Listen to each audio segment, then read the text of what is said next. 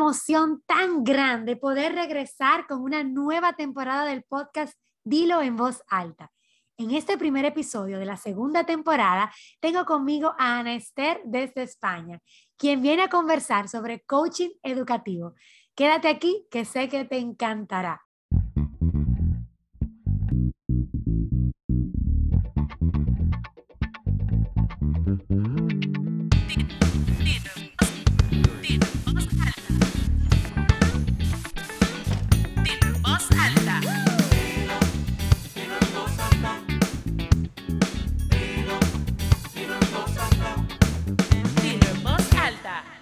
Con Brenda Taveras. Bienvenida, Nester, qué grato es encontrarme contigo hoy. Cuéntame.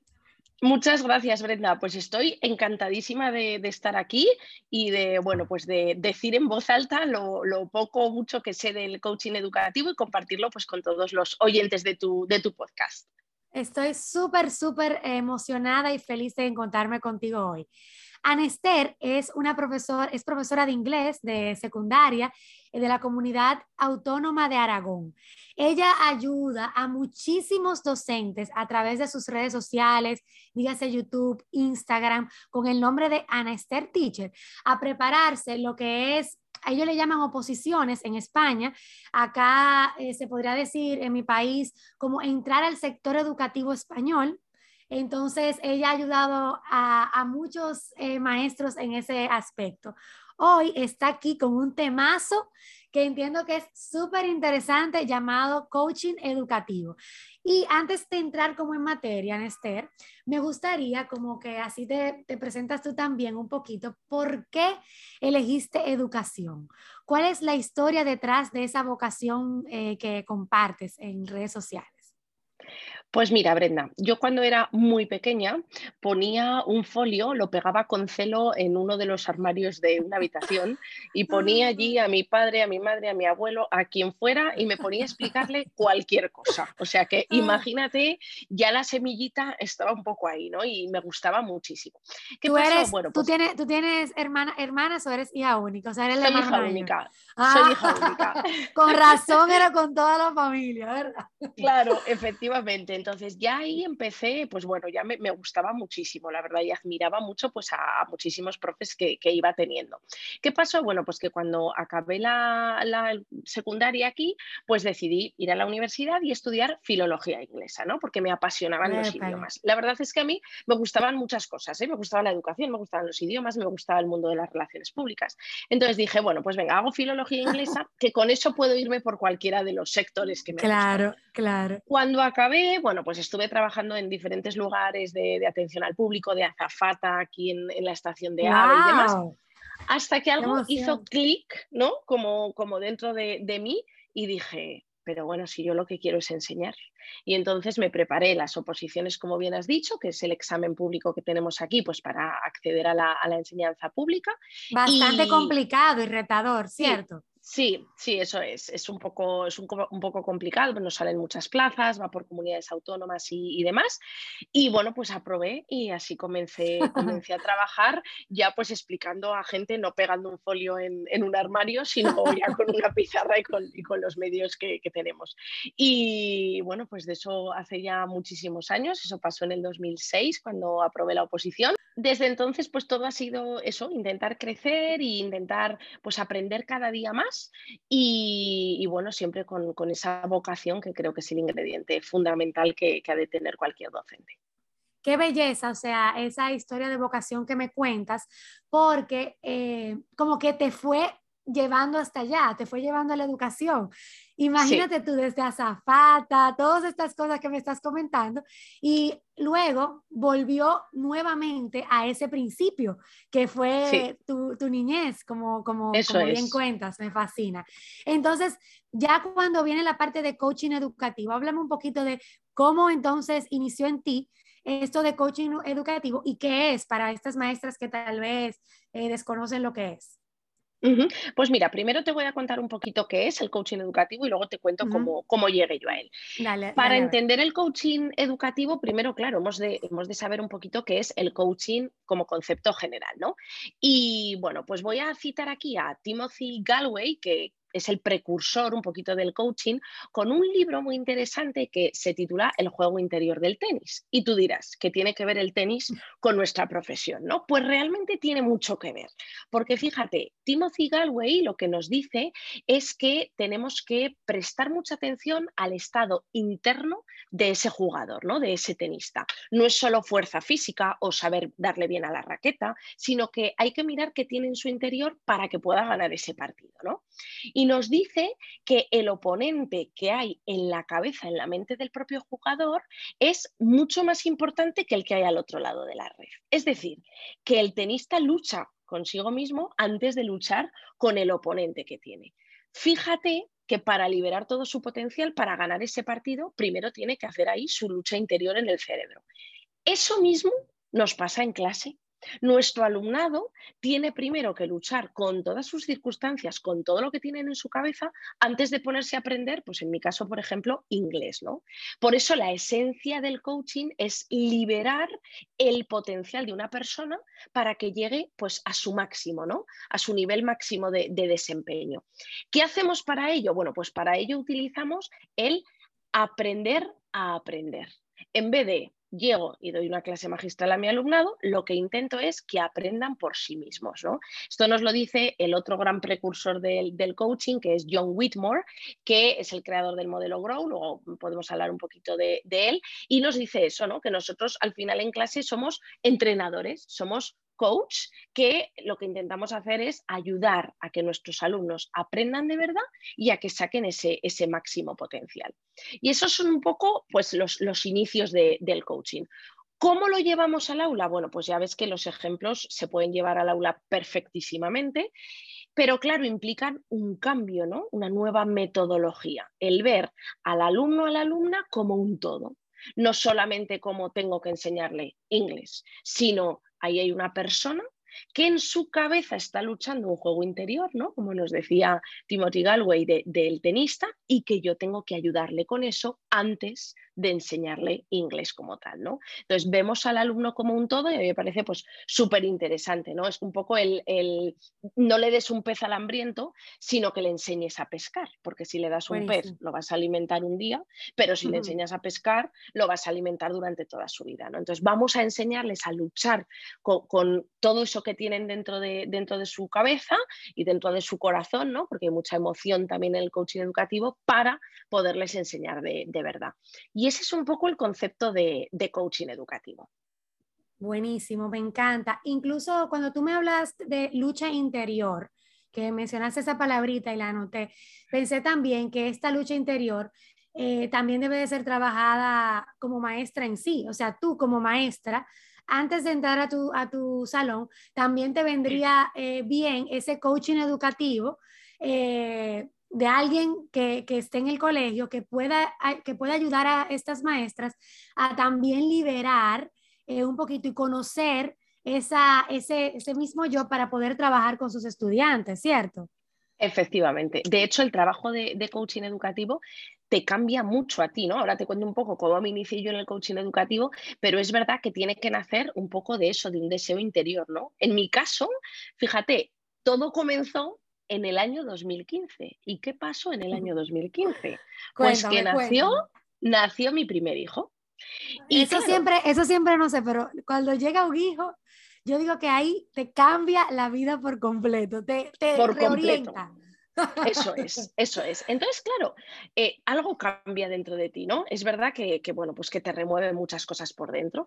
Y claro, a mí de las primeras cosas que me removió fue el que mi alumnado de repente dejó de ser solo mi alumnado, sino que cada uno de ellos y ellas podían ser mis hijos, ¿no? O sea, yo me imaginaba que mi hijo algún día sería pues alumno o alumna de una clase, ¿no?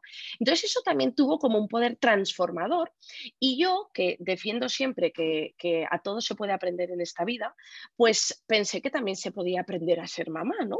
Que al final los niños no vienen con un manual de instrucciones y que había un poco que formarse. Entonces, bueno, pues hablando con mi marido y tal, pues empezamos a formarnos en, en Montessori, nos formamos con una persona eh, que es muy conocida aquí, que es Bey, de, Educando en Conexión, me formé en disciplina positiva y me pareció pues un mundo como muy fascinante. Pero claro, no solo para educar a mi hijo, todo esto, yo decía, jolín, es que esto en el aula tiene un potencial increíble. Yo soy una gran lectora y entonces empecé también a leer sobre el tema, ¿no? A veces como que me obsesiono con un tema y digo, venga, a tope con me esto. Me encanta, me encanta, así me pasa a mí también. Podemos ser buenas amigas tú y yo. Sí, sí, sí. Y, y, bueno, pues leí, entre otros, leí tres libros que también cambiaron mucho mi, filosofía, ¿no? Entonces, te, digo cuáles son. Dime, cuéntame. El primero es... Estoy anotando. Educar, El primero es Educar en el asombro, de Catherine Lecuyer. Eh, Catherine Lecuye tiene también una, una, TED Talk que se puede ver en YouTube, que es estupenda, es como un resumen de este educar en el asombro y que habla pues fundamentalmente de eso, ¿no? De que a veces no hace falta darles muchas cosas a los niños y niñas, sino que todo les asombra. Y eso es verdad, ¿no? Cuando uno empieza a crecer, pues todo les asombra, ¿no? El segundo libro que me gustó mucho de Daniel Siegel es El ah, cerebro del niño, que este bueno, es conocidísimo. Y también nos ayuda mucho, pues eso, a conocer ese juego interior, ¿no? Que está dentro del cerebro de nuestros, de nuestros alumnos y alumnas. Y uno se da cuenta, y uno se da cuenta ahí realmente eh, cómo trabajar con ellos e identificarse en cada etapa de ellos, porque juzgamos en base a nosotros mismos, pero no en base a, a ellos, eso a lo que enfrentan. Sí. Cuéntame del otro, ¿cuál es el otro? Y el último es eh, un libro de Laura Markham, que es Peaceful Parents, Happy Kids. Padres tranquilos, niños felices, ¿no? Este libro mm, me fascinó. De hecho, luego cuando nació mi segunda hija me compré el de Peaceful Parents, Happy Siblings, ¿no? Que, habla de las relaciones entre oh, hermanos. y que también pues habla un poco de eso que estabas comentando tú, ¿no? De, vamos a cambiar la perspectiva, vamos a ver por qué están pasando ellos y vamos a cambiar el foco y en vez de ponerlo en nosotros, vamos a ponerlo a, ellos. Claro, todo este mix, ¿no? Que metí en la coctelera, formación en disciplina positiva, en Montessori, formación en, este tipo de, educación, pues un poco más alternativa, me llevó a leer el libro Disciplina Positiva en el Salón de Clase de Nelson y empecé a aplicar este tipo de cosas en clase. Y claro, hace poquito, los resultados... Bellísimos. Hace poquito hice la certificación de disciplina positiva, pero en el salón de clases.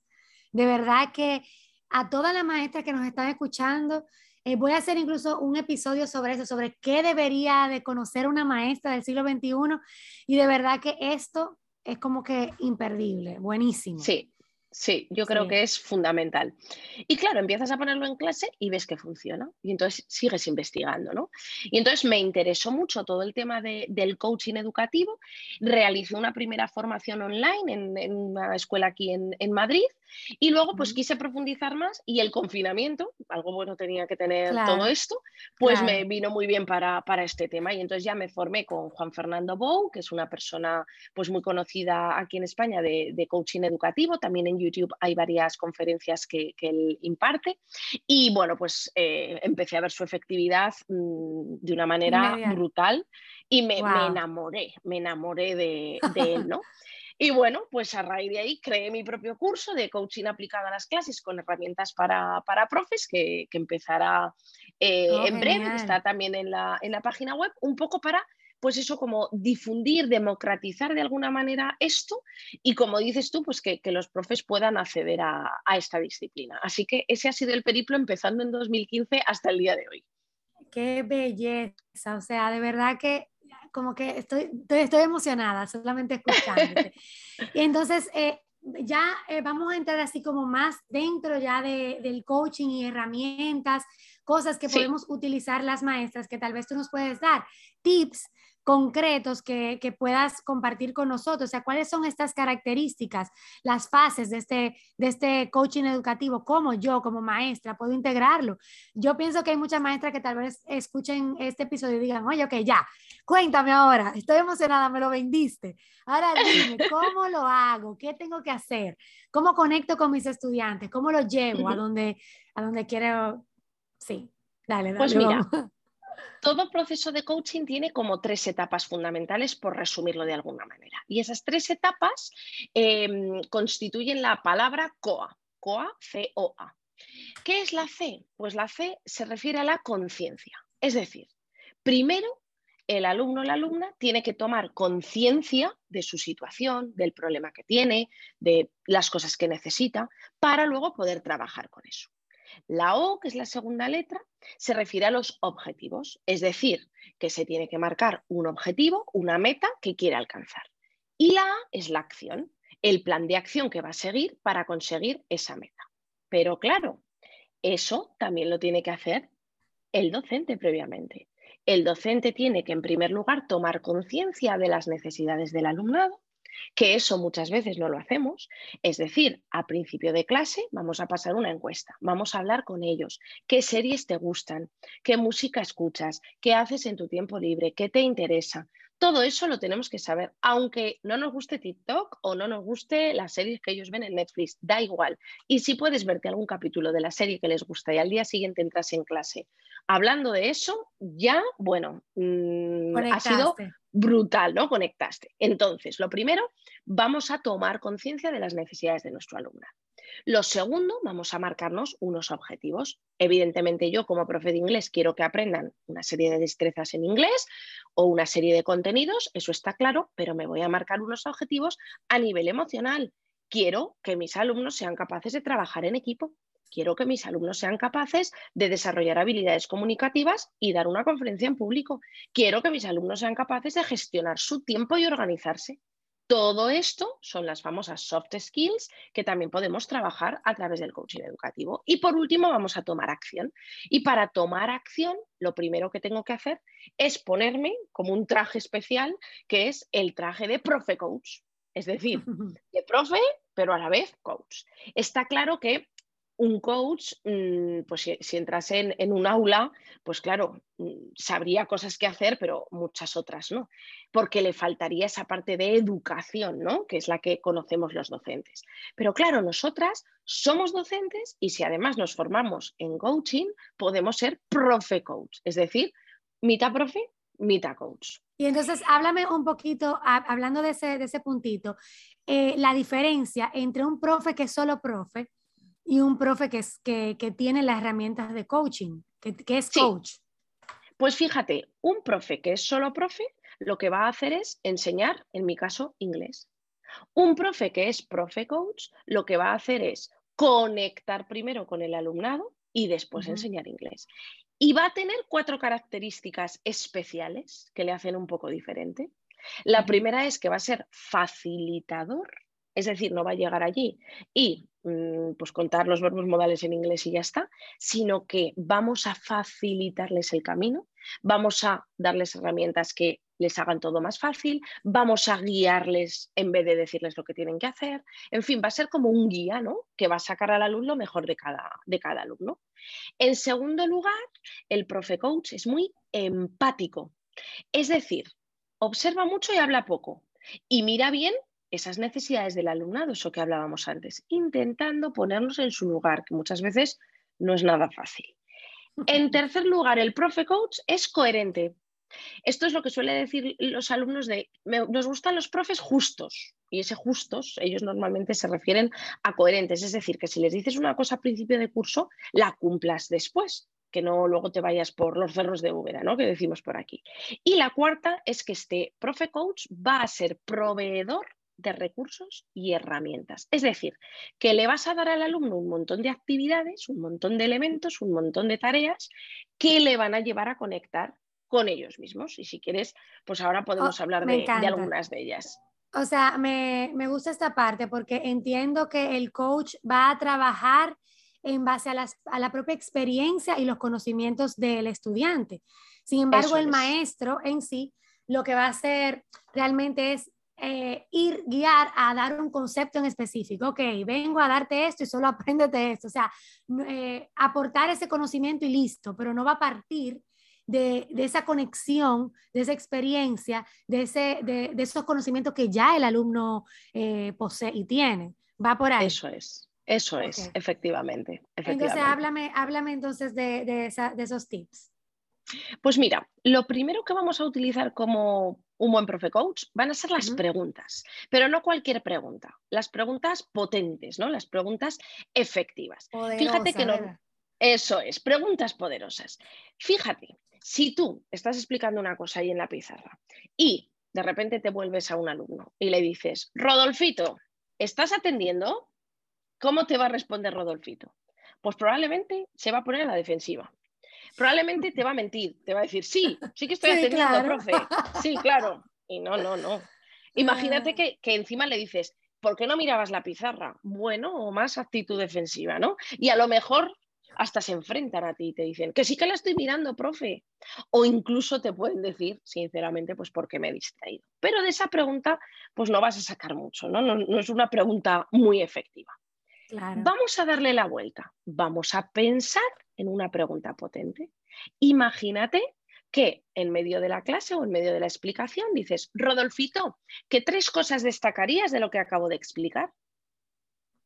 Aquí tú ni le estás amenazando, ni le estás intimidando, ni se va a poner a la defensiva. Estás haciéndole una pregunta de tres cosas las que él quiera, además. No, no, no en particular este verbo modal o en particular esto, ¿no? Un poquito abierto.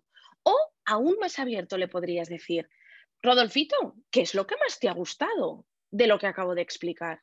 Encima con un toque positivo, ¿no? Que, en coaching educativo utilizamos mucho la, la psicología positiva. O incluso le podrías decir, Rodolfito, ¿y qué es lo que no has entendido de lo que acabo de explicar? ¿Cómo te lo podría explicar mejor?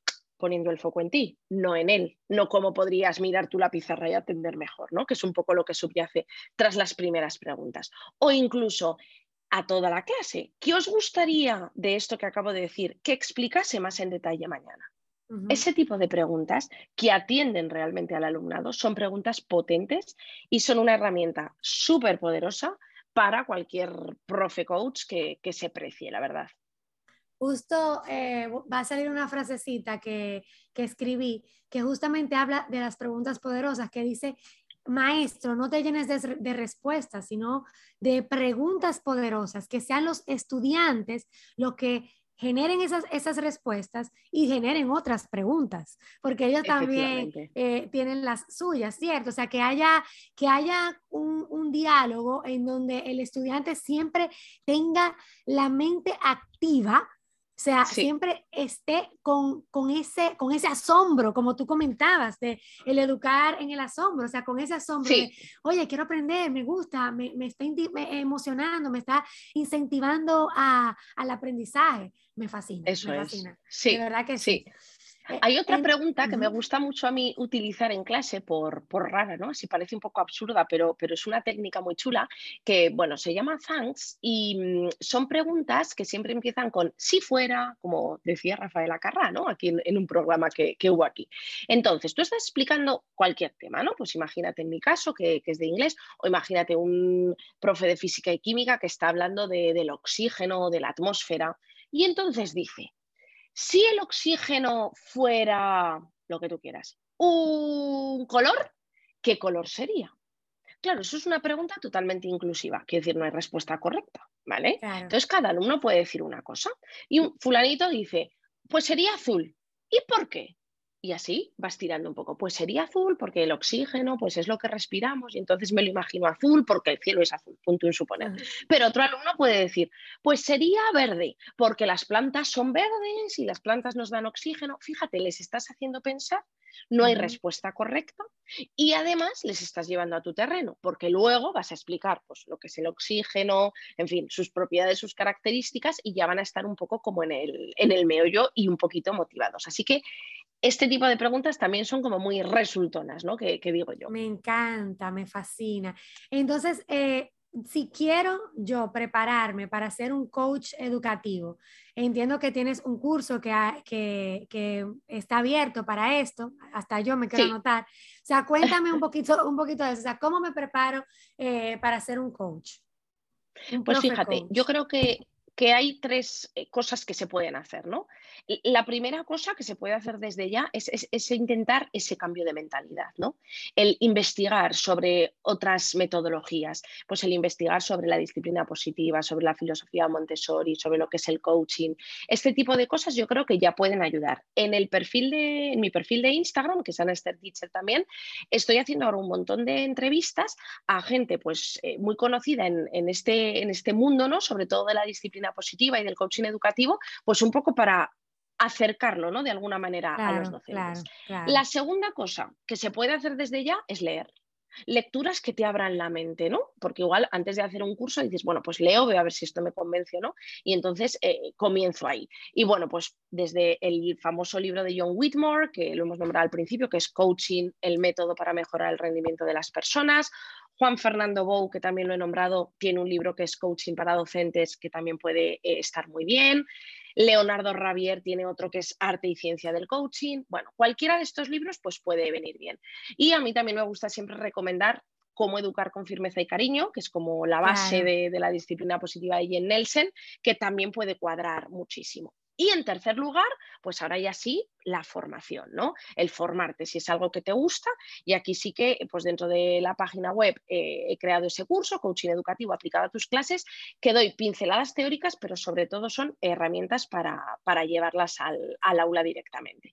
Y bueno, pues con esos tres pasos yo creo que, te, puedes, que te puedes formar en, coaching educativo. Creo que son tres pasos eh, poderosos, porque eh, a veces uno como maestra se limita un poquito, me encanta esas herramientas que dice, tan poderosas, nos limitamos como que tengo que esperar el curso tal para que me lo den, o tengo que esperar que el colegio me diga que, que debo de coger tal, eh, tal eh, entrenamiento, cuando está tan al alcance de un libro, o sea, está tan al alcance de tú ir a una librería y decir, al área de coaching educativo, que supongo que hay de coach, de coaching muchísimos libros, y buscar de liderazgo, de coaching, de disciplina positiva, que eso está de verdad al alcance de, de todo el mundo. Eh, me, fascina, me fascina. Entonces, de verdad, Anester, que estoy súper emocionada, feliz de, de, este episodio. Creo que, que tienes tantas ideas valiosas que aportar. Me, interesa que todo el que esté escuchando se pase por las redes sociales de Anester y vea todas estas, eh, o sea, este approach, este, este acercamiento a lo que es el, el coach educativo. Me, ha encantado, me ha fascinado. Eh, te doy las gracias, de verdad. Mira, Brenda, ahora que me dices gracias, te voy a dar un último tip, que es que ah, hay una herramienta muy poderosa también dentro del coaching educativo, que es el agradecimiento. Muchas de las herramientas de coaching educativo se basan en las 24 fortalezas del ser humano, de las que nos habla Seligman, ¿no? dentro de la psicología positiva. Y una de esas fortalezas, fíjate, es la gratitud. El focalizarnos en las cosas por las que tenemos que estar agradecidos. Porque si cada día empiezas a ver eh, por las cosas que, imagínate, tu marido no hace como a ti te gustaría, pues igual no friega los platos como a ti te gustaría o deja la, pues los zapatos donde no, pues bum, bum, bum, bum, bum, bum, eso te genera un negativismo tremendo. Sin embargo, si cada día tú coges un cuaderno y apuntas una cosa que te ha encantado ese día de hacer con tu marido, ese, ese foco cambia completamente. ¿Por qué no hacemos eso en clase? ¿Por qué no llevamos un cuaderno? Y cada vez que salimos de nuestras clases, el viernes escribimos, ¿por qué estamos agradecidos? Porque tenemos la profesión más bonita del mundo, ¿no? Pues ¿por qué no hacemos eso en vez de llegar a la sala de profes y decir, pues fulanito ha hecho tal, pues el otro en vez de quejarnos tanto, ¿no? ¿Y por qué no invitamos a nuestros alumnos y alumnas a que tengan un buzón de felicitaciones en clase y que cada día o en el momento que ellos quieran agradecerle algo a otro alumno, echen ahí su cartita de agradecimiento y el viernes las repartamos. Vamos a agradecer un poco más, ¿no?